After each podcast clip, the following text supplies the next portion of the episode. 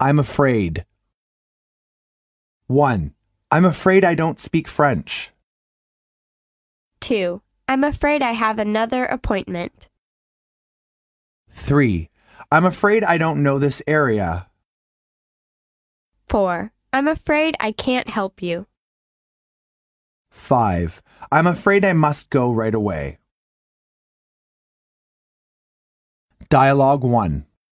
Don't let the cat out of bag. If our teacher knows this, she will punish us. I'm afraid sooner or later she will know it. If we keep the secret, she will never know the truth. I'll do my best.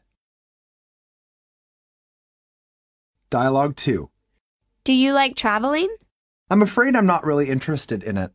Come on, you can see interesting places and interesting people by traveling. I'm afraid I'll never find any interest in it. I'm sure you'll like it in the future. That's impossible.